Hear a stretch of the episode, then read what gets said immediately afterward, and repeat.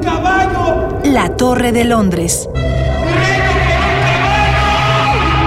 Del encierro a la eternidad.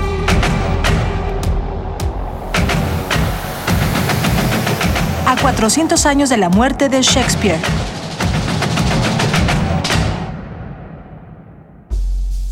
Acto 1.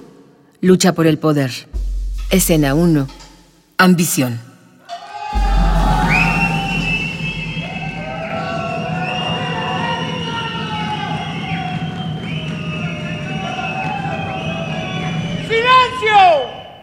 Las nubes cubren Santa Marta y se detiene el tiempo. ¿Ok? Buenas tardes tengan todos ustedes. Pónganse cómodos para disfrutar la versión 0.3 de Ricardo III. He sido pasivo durante 16 años de mi vida y el momento ha llegado de acabar con todos estos reyes donde en ellos habita la maldad, la falsedad y la traición. Están pisando las tierras de Santa Marta, donde el agua se estanca y la semilla se pudre. Casa de reyes, castillo de gladiadores.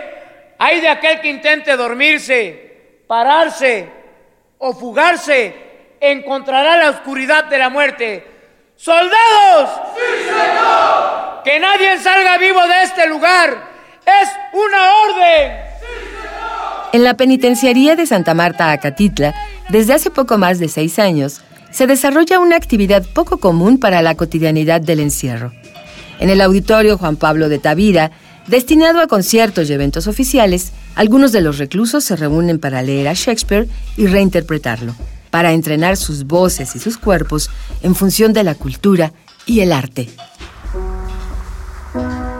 Gracias a una iniciativa del Foro Shakespeare, a través del 77 Centro Cultural Autogestivo, la compañía de teatro penitenciario ofrece a los reclusos una oportunidad de educarse culturalmente para una mejor reinserción en la sociedad. Entre sus trabajos más recientes se encuentra la obra Ricardo III, versión 0.3, una adaptación libre a partir de la tragedia escrita por William Shakespeare.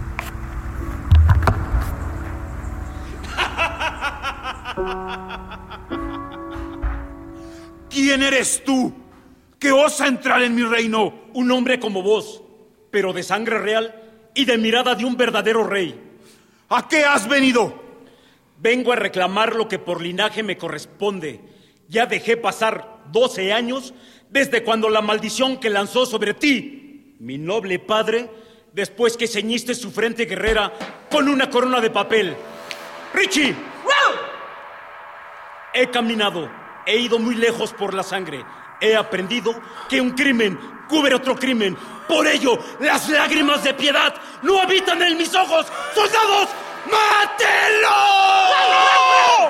¡Póngale su verdadera corona!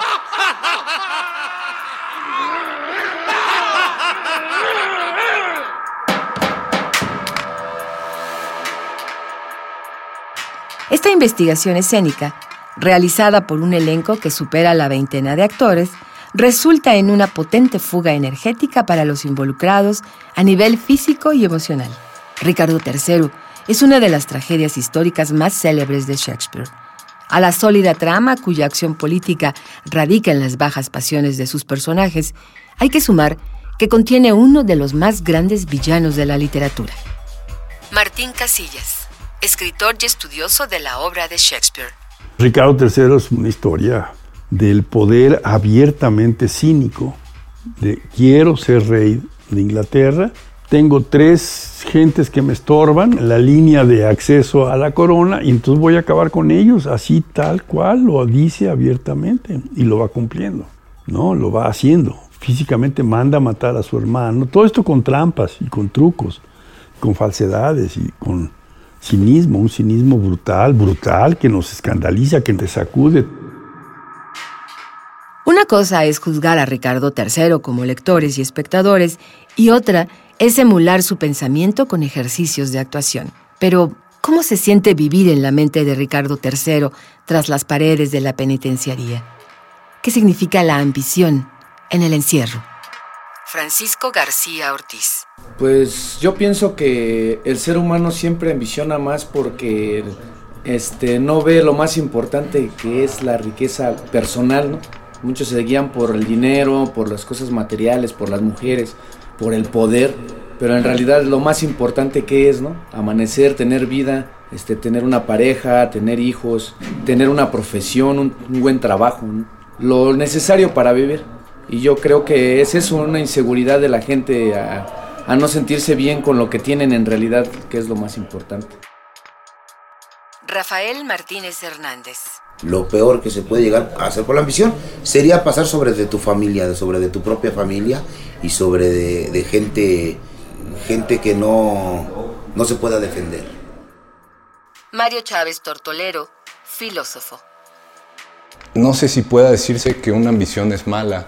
Es decir, la ambición nace de la desconfianza y eh, se alimenta de la satisfacción, se alimenta de cierto placer o cierta pasión que te lleva a querer cada vez más y que te produce placer, no por el dolor ajeno necesariamente, pero sí por la limitación del otro y por el uso del otro o la utilidad que te pueda reportar para un fin tuyo. Este fin tuyo puede ser muy variable, puede ser de muchos tipos. Si yo pienso en eh, para qué trabajo, ¿no? ¿Para qué voy a trabajar? Ah, pues para tener dinero. ¿Para qué quiero el dinero? Podemos seguir preguntando y preguntando y preguntando. ¿Y en qué momento acaba esa pregunta de para qué? En el momento en el que yo digo para ser feliz. Eso suele ser el final de esa pregunta, de esa cadena de preguntas para ser feliz. Pero la felicidad se concibe de muy distintas maneras. Por ejemplo, la posibilidad de, pensarla muy común, la felicidad es salud, dinero y amor. Y claro, para eso necesito poder, que en nuestra sociedad nos los da el dinero. Pero desde esa concepción de la felicidad, la salud y el dinero y el amor son la finalidad y el poder es un medio para alcanzar la salud, el dinero y el amor. La ambición no nos es ajena ni difícil de identificar. Es prácticamente el motor de cualquier personaje que quiere conseguir algo, ya sea en el teatro, en el cine o en la literatura. Si es una emoción tan básica y tan común, ¿por qué destaca en la escritura de William Shakespeare? ¿Qué es lo que hace al bardo un pintor certero al retratar las emociones humanas? David Holguín, director y dramaturgo. Harold Bloom dice que Shakespeare es la invención del humano. Es una hipérbole tremenda, ¿no? Pero ciertamente es que todas las pasiones humanas están en su obra.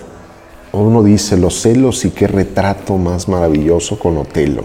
La perfidia, la maldad, la vileza. Y ahí tiene a su Aarón en Titus Andronicus. La maravilla de Shylock y la ambición y el tener y llevado al humor tan sensacional que tiene, tiene ese personaje, o Rey Lear y la vejez, la ceguera, de perder la brújula, de pronto no saber en dónde están quien lo quiere realmente y quien no. Es decir, está todo. Y yo creo que es como la escuela de nuestros sentimientos. Entonces, entrarle a Shakespeare es entrarle a descubrirnos y en medio de historias que son fascinantes, que yo creo que el lector, y como una especie de invitación a descubrir a Shakespeare leído, lo que le va a pasar es como cuando tienen déjà vu, es decir, esto ya lo leí, esto ya lo vi. Claro que ya lo vieron porque tantísimas historias, tantísimas situaciones dialoga uno con Shakespeare.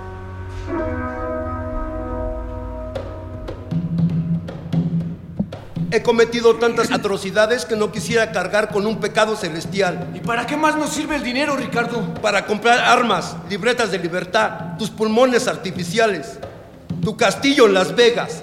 Háblale al mastín, lo quiero a mis pies. ¡Richie! ¡Wow! ¡Wow! ¡Wow! ¡Wow! ¡Soldados! ¡Soldados! Cállate, ministro del infierno, que no vendrán. ¡Soldados! ¡Soldados! Que te calles, ponzoñoso reptil jorobado. ¡Soldados! ¡Cállate! Ponzoñoso reptil jorobado, cabeza de jabalí, engendro del demonio. ¡Cállate!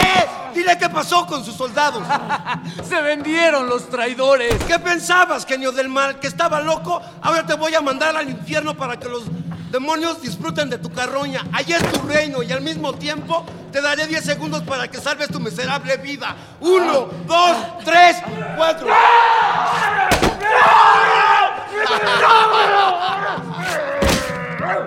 Disculpa, mi perro no sabe contar.